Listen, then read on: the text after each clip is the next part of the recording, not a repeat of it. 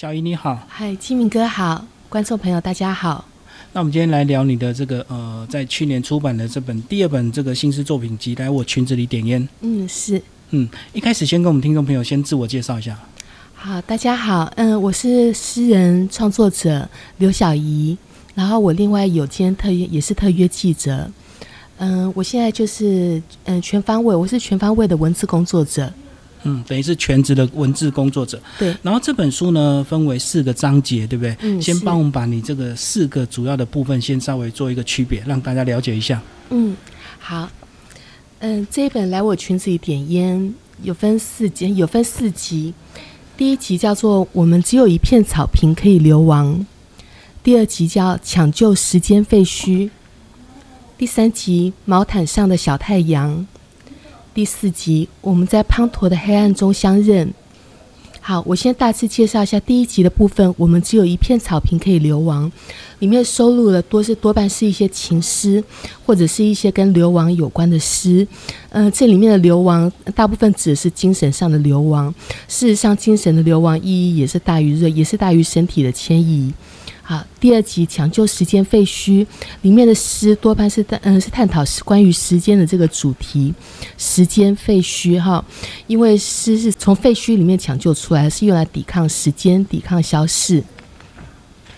第三集毛毯上的小太阳里面收录的是一些跟我们的平常日常生活会比较有关系，一些比较亲切可感的作品，像是比方说老者的眼睛。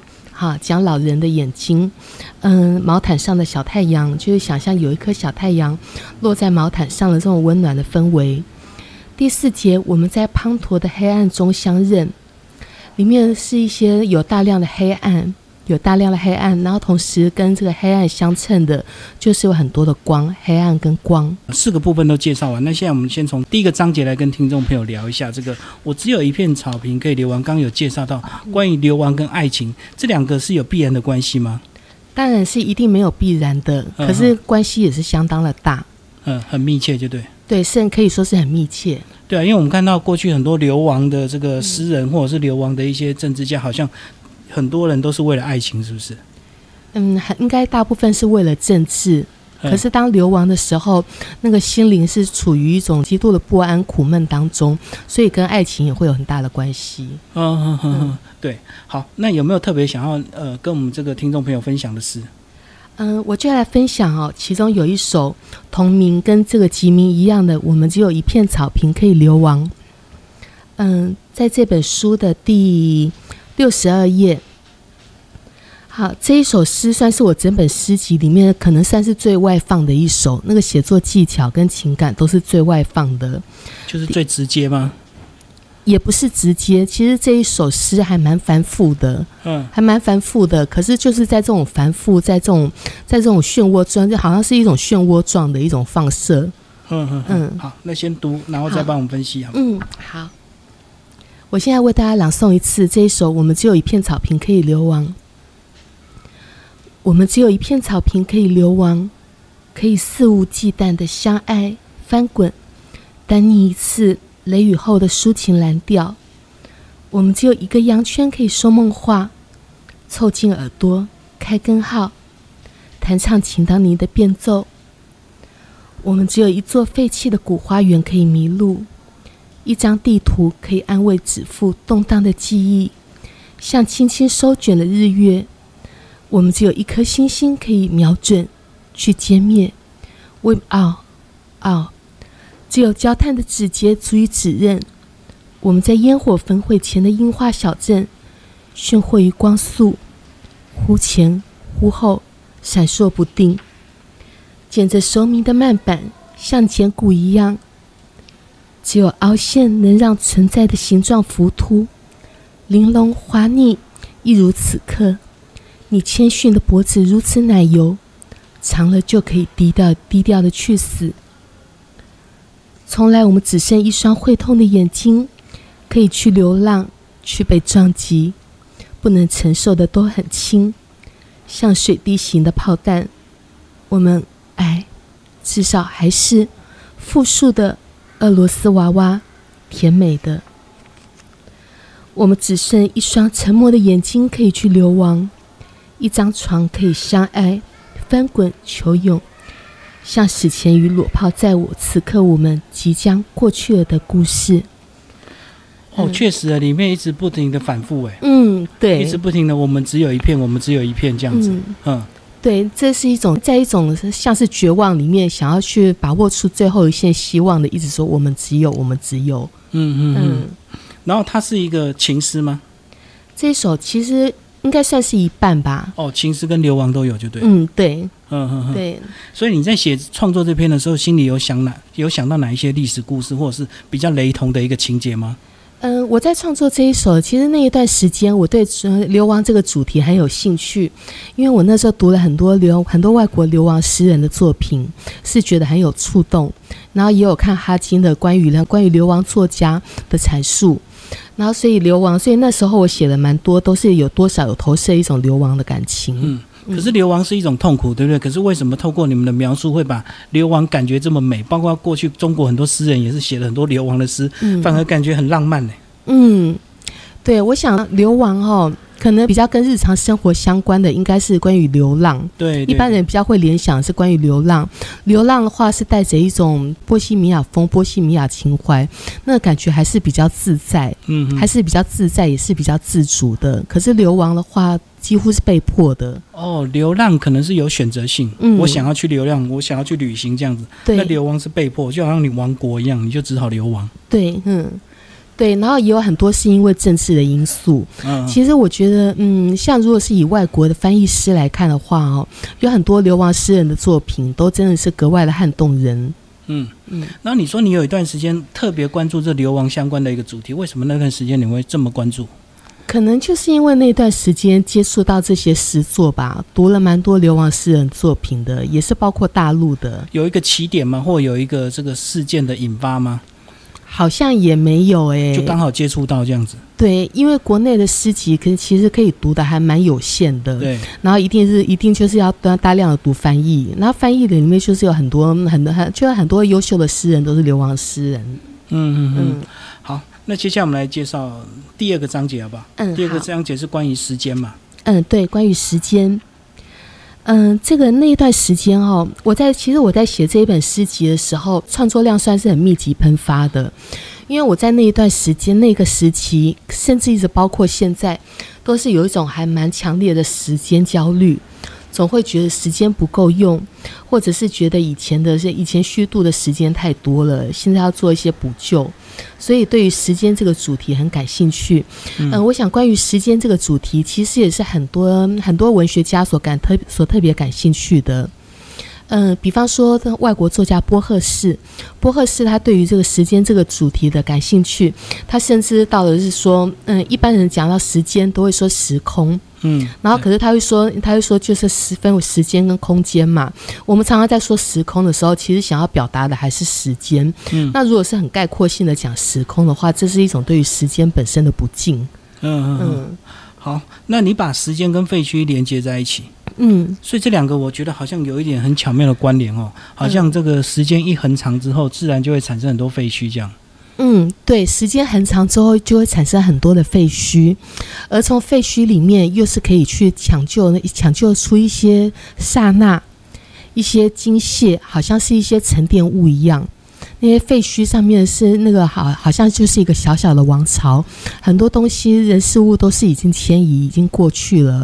然后，可是从那里面是有是是有很深的诗意在当中的。嗯像是嗯，像是德国诺贝尔文学奖的诗人米沃舍，嗯，他就有一篇讲稿叫做《时间与废墟》，嗯嗯他讲说诗就是从废墟里面抢救出来的，它是用来抵抗时间、抵抗消逝。诗可以抵抗时间呐、哇，嗯，对，好那帮我们挑个呃作品来念一下。好，雨声是错的，真的是。好，第八十九页，这首叫做《雨声是错的，真的是》。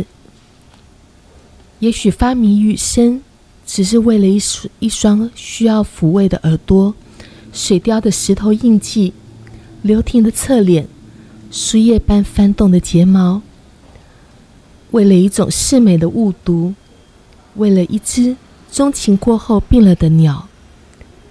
即使猫咪和落日时钟之间，也可能充满误解，需要注视或调开注视。你是猫咪还是班雅明？也许雨声是错的，但关不住的物景是真的。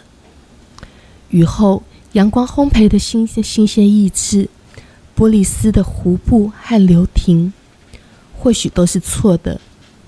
尼是尼采是错的。那轻踏过虹桥的步履是真的，不够矜持的泛青足踝是，我是。戴在雨窗上的时候，银叶框边，角度偏了，松针落下，你来，你来，也许只是为了扎在脚心的围藤，那会是真的。宛如发明图腾的始祖，曾用比古老水手更深的眼睛。夜间寻弋，漆黑中，沿途洒下烤云落记号，徒劳的鹦鹉螺纹，水的编年，总会有人寻此而来，做相同的梦。偶尔，剪纸的月弯也会定温。你知道，那些虔诚的神情是真的。你指尖蓄满无伴奏的等雨季和等。好，来帮我们解析一下吧。好这一首诗哈，光是看题目，题目其实就是还蛮有跌宕感，还蛮算是一个还蛮特别。雨声是错的，真的是雨声是错的。那很多我们身很多我们身边的一些事物，好像是一闪而逝一样，都好像是错的，好像不是真实的。那真的是什么？所以这一首诗里面，就是不断的在一，也是一直在强调说，嗯，也许什么是错的。但是对应来说，又什么是真的？这首诗里面，嗯，其中第二段哈，在讲到一种，我自己也蛮喜欢这一句，说为了一种世美的误读，为了一只钟情过后病了的鸟。好，也许只是为了这些短暂的事物，为了这些短暂的事物，那些即将过去的，那些可能是错的，都或许是有意义的，是真的。好像是为了一种视美的误读，误读哈，我们有时候会误读作品，可是误读它往往又是一个发明创造的新开始，也是一种美感经验的新开始。然后为了一只钟情过后病了的鸟，就好像一场恋爱过后，钟情过后就可以甘愿的病了。好，病了的鸟。然后第三段哈，即使猫咪和落日时钟之间，也可能充满误解。然后后面又说你是猫咪还是班雅明？嗯，班雅明是我很喜欢的作家，嗯，所以说我在创作的时候也是会有时候会想到，像我这一本诗集里面还有其中有一首长诗，主诗就是专门在治班雅明的，嗯。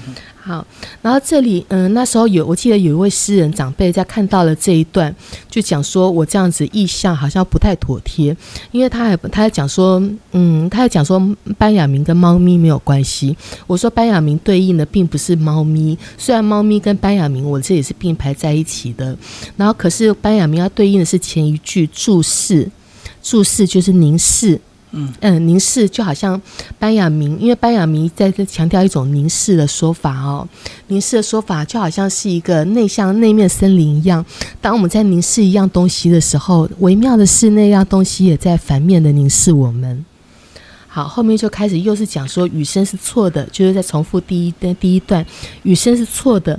然后可是可是开始又讲到说很多东西可能都是真的。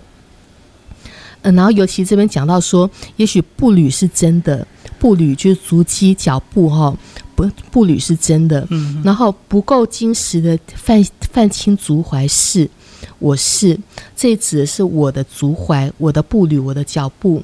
然后它或许不够精实，并不是好像，并并不是好像是，嗯，血肉斑斓。或者是那那样子很健壮的，并不是一种很健壮的生命力。可是，尽管是一种外表看起来不是很健壮的生命力，里面还是有投出一些因为自己的，因为自己的意志，我还是真的。我其实看起来好像是虚飘飘的活着，可是我是真实的存在着。这一首诗的重点是这里，然后一直到最后，一直到最后说你指尖蓄满无伴奏的语气和等，然后这里就是一种脱意。无伴奏的语气和等语气跟等等待，就是这样子的结或加加上一个破折号这样子的结束。嗯嗯，这也就是在那个时间，很多时间，时间就好像是切片，好像是泡沫这样子的稍纵即逝的。可是很多稍纵即逝的东西，好像错的，或许它又是真的。哦，嗯所以好像在真假之间一直在交错。嗯，对，对对对，所以我们常常熟悉的这个雨声其实是错的，然后某一些东西反而是真的这样子。嗯，雨声也可能是真的啦，这也是一个比喻。哦哦哦哇，好厉害！这个小姨的诗确实不太容易懂，所以这个呃，好像只有诗圈的朋友比较容易理解你的诗哦，一般读者好像比较不太容易能够了解你的这个意境啊。嗯，对，应该是这个样子。所以说，我的诗其实还蛮两极化的。嗯对读者反应来说，我现在是已经比较好一些了已，经习惯因，为我现在。一方面是习惯了啦，一方面现在也是有比较适合再去传达一些让读者是大众读者是比较可以理解、比较可以诠释的讯息。然后，可是，在之前我在写作这一本诗集的时候，其实创作态度是完是是很自我的，嗯嗯，是很自我的，所以说，然后可是，然后可是里面又还是有一些会牵动人的东西，所以说会喜欢的人就是会很喜欢，可是看不懂的人或或许会不高兴，嗯所以说有一段时间，有一段时间其实就就会诗坛有蛮多在争议我的诗，就是说到底是好还是不好，哦，所以你现在态度已经比较开放，就对，嗯比较愿意多去解释，让大家了解。嗯以前一开始创作起来是不懂就不懂，嗯你也不太想多做解释，这样。嗯对嗯嗯嗯。嗯好，那我们来聊第三个章节好不好？嗯好。第三个章节，毛毯上的小太阳。这个就是你自己个人自身的一些经验了。嗯，比较算是，比较算是像是第一段，像是第一首背反的光热，这里面讲到说，嗯，讲到说背反也是温暖的，背反也是我们给予彼此的光热，就好像有些时候亲人的关系，或者是一种亲密关系哈，有时候会有会有争执，好像彼此在那种亲密关系里面还蛮痛苦的，然后可是，在这种在这种痛苦跟局域当中。其实，先内心里面又还是彼此珍惜的，所以说背反也是我们给予彼此的光热。嗯。然后这里面又还有一首哦，还有一首就是当时我贴出来之后刊登，然后我贴出来之后，也有也有获得蛮多回响的，就是老者的眼睛，第一百六十二页，在讲说老者哈、老者一个老人，他的他的眼睛，他的眼睛，他就就好像，嗯，就好像随着天空，就好像是深冬冬天的的的天空哈、是老者深陷的眼睛。描述他这样子的眼睛，然后第二段讲到说，时间慢下来，再走一段。他乏力，但想再走一段。这个老人他已经乏力了，嗯可是他也想要，他对于生命的热爱，他也想要再走一段。然后再来说，流淌是黄昏，续叹是爱。好，黄昏流淌，可是还想要再续炭，再继续多加几块炭。续炭是爱，也许是好像已经苟延残喘无力了，可是那样子的意志，续炭是爱。好，然后最后一直到最后哦，最后讲他讲这个老者，他闭目养神，然后他又睁开眼睛，他睁开眼睛，他在雾中藏着迷路的神情。然后这里说，这我自己自己最喜欢的是，或许大家感动的是最后有很大的关系。最后两句，他睁开眼，孩子般清澈。这个时候他睁开眼睛了，嗯他眼睛居然是像孩子一样清澈的。可是最后一句说，那样的清澈只有天使能看见，因为老人的眼睛多半是已经浑浊的。浑浊的，可是它里面那种清澈，他是事实上他走过一生，他走过一生，然后他的老老人，因为我很喜欢老人，我从小就非常喜欢老人，就对老人很有感动。然后他的清澈是这是他的清澈是天使可以见证的，嗯嗯嗯，就一般人看不出来，就对。嗯，对。有没有特别想要读的？特别想要，嗯，我想想看，我来读《来我裙子里点烟》这一首诗好了哈，第三十八页，这一首诗应该也算是也算是引起最多回响跟注意的，也就是作为这一本诗集它的题目。嗯，其实这一本诗集我前面有读到，嗯，我们只有一片草坪可以流亡，对，然后我其实本来是想要用那一声用我们只有一片草坪可以流亡来来做书书名名的，嗯。可是后来又觉得说好像又文青味太重了，然后来我裙子里点烟，也许会比较，也也许会比较，嗯，就比较符合作为一个书名啦。我这里也是一样为大家朗诵一次。你靠着抽烟的墙，影子已经折叠的小小的，下起淡蓝色雪花，我却突然忘记寂寞的笔画。风大了，来吧，来我裙子里再点一支烟。水母般的流亡和跳舞后，涌进我骨折的身躯，却怎么也听不到海星的血缘。从石头中抽出一丝富裕。你问，我们还有余生吗？不如蹲成废墟，却爱皮肤触感上的守护幽灵。凡有香气的，都像善良的鬼；白色的，都像天使衣摆。你掘井一脚，再次涌进我的骨折，还能有余生吗？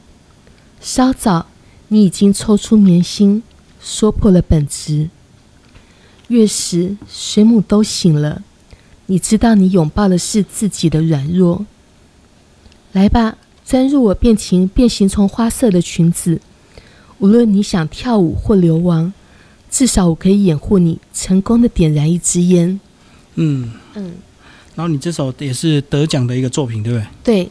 嗯，这一届我的叶红女性诗奖是有两首诗，然后可是我自己比较喜欢跟跟比较受到广泛注视注目的是这一首，嗯，另外一首诗是没有怎么被提起。其实我猜这一届之所以会得奖，应该那一首也是连带关系，应该最主要评审喜欢的是这一首吧？嗯，来帮我解析一下吧。好，这一首有引起很大的争议哦。嗯，就是嗯，这这一首其实已经算是我这一本诗集里面比较好懂的诗了，因为句法比较不繁复，嗯，它也并不是很长。嗯，这一首其实在我去年哦，去年五，去年是这一本四月出版的，在五月来我裙子里点烟的新书发表会之前，那时候有一阵子网络也是也是有有蛮多讨论的，在讲到说为什么是裙子，为什么是烟，因为看起来好像是很耸动。好像是很，好像是很煽动，到裙子里面去点烟，好，然后那时候又又有有蛮多人，就有蛮多人在讨论说为什么要讲裙子，然后为什么是点烟，嗯，然后还有人在讲到说这这可能是一种基于男性观点是怎样怎样的，或者是说基于女性观点来看那应该是怎么样的，因为那时候有很多精彩的解析，然后嗯，那后来我自己，可是我自己在讲，我自己在谈到我这一首诗的时候。又还又还有蛮多人是讲到说，真的这层意义是有一层意义是他们并没有想到的，就是说之所以要在裙子里面哈，嗯，因为裙子它是一个遮蔽性的空间，它是一个很狭小的空间，裙就算是裙摆打开一个圆弧性的，又是一个很狭小的空间，一个黑暗的空间，好像是一个小小的屏蔽一样，小小的遮蔽，可以在里面点一支烟，然后点烟，点烟就是说咔嚓的。咔嚓点了一下烟，这是一个取暖的动作。嗯，然后随着那个很清脆的咔嚓一声，咔嚓一声也好像是一种嗯转瞬即逝的转瞬即逝，因为诗往往所要所要写的所要捕捉的就是一瞬。然后我们会，然后常常在人，常常在当人活着哦，都是有很多无奈的事情，很多疲累的时候，会觉得说这个时候就是想要在，就是想要在一个在一个小小的遮蔽性的空间里面，可以暂时的放松一下，去借光，去点一支烟。可是这个裙子，它在裙摆里面点光戒烟，而这个裙子本身它是圆弧状的，它圆弧状，它又是随着风而异动不定的，摆荡，会摆荡的。这是一种，这是一种进退失据，存在失重。就是说，他所取暖的这个对象，他本身都已经是飘摇不定的，进退失据，存在失重。可是他依然是可以在里面咔嚓的一声，无论你想跳舞或流亡，至少我可以掩护你成功的点燃一支烟。哦，所以等于两个人的状态都是有点游游离的，对不对？嗯，对。嗯嗯，不管是想抽烟，以及呃这个裙子的主人这样子。对，这一首诗里面还有两两句重复的，就是讲到余生，讲到说我们还能有余生吗？涌起我骨，涌起我的骨折。我是骨折了，可是你拥紧我说还能有余生吗？嗯嗯，然后这里也是我自己特别触动的，说虽然稍早之所以会问说我们还能有余生吗，是因为在更早的时候，对方哈说你哈，你已经抽出年薪，说破了本质，已经连我们彼此取暖的本质都已经戳破了那个原因，或许是并不是那么的了不起。或许你拥抱我的时候，你只是拥抱的是自己的软弱，然后或许当我投奔你的时候，可能是投奔一种自己的一种一种没有自信吧。然后可是。可是虽然是这个样子哦，说破了本质，问说我们还能有余生吗？又还是先又还是觉得说这种这种短暂，这种短暂也或许是错误，可是它确实美的，也是可以存在很久的。嗯，好，今天小姨非常精彩，帮我们解析了三首他的诗。那这个作品里面总共有六十九首诗哦。最后小姨帮我们做一个总结好不好？这本书你会推荐给一般读者看吗？这一本我还是推荐啊，嗯。其实读诗不一定是要真的去读懂，嗯，然后事实上每个人每个读者可以读懂多少，这个也这个也也都是很难说的。然后读诗哈，读诗并不是读诗，往往并不是要要让人去读懂，而是让人去读出那种感觉，可以在那种诗里面去找寻找寻一些属于自己的。像我昨天在写一篇文章哈，里面还有提到说作者。做所谓作者已死嘛？罗兰巴特说的，这里面其实还我我是觉得解读到说，还有一种更深刻的意义是在于读者的，因为当作者他完成了之后，他把这一本书出版，把一首把一篇作品给。发表了之后，然后解释权就已经不在于自己了，这是一个大家都知道的道理。可是读者很读者很可贵，是在于说，当作者当作者把这个解释权给交出去了之后，那作者在创作的时候，他的那些灵动、那些神奇般的感受，是也是已经交出去了，交出去了。而读而读者可以获得多少？可以从这种跟作者文字的交流之间，他在能得到多少的启发、感动、悸动？啊，那这个都是很难说。可是当读者那个当那个读者去心领神会，去把握到的时候，这个其实那其实那种奇妙的，其实其实那种奇妙的力量，那种奇妙的那种启发，嗯，就好像是。奇妙的启发是已经在于读者，读者已经是独一，这读者这个时候才是独一无二的，或许可能比同时空存在的那个作者还要更加的万中选一。嗯嗯，好，今天非常谢谢刘小怡为大家介绍他的这个呃去年出版的这个新诗作品哦，来我裙子里点烟，修为资讯出版，谢谢。好，谢谢金明哥。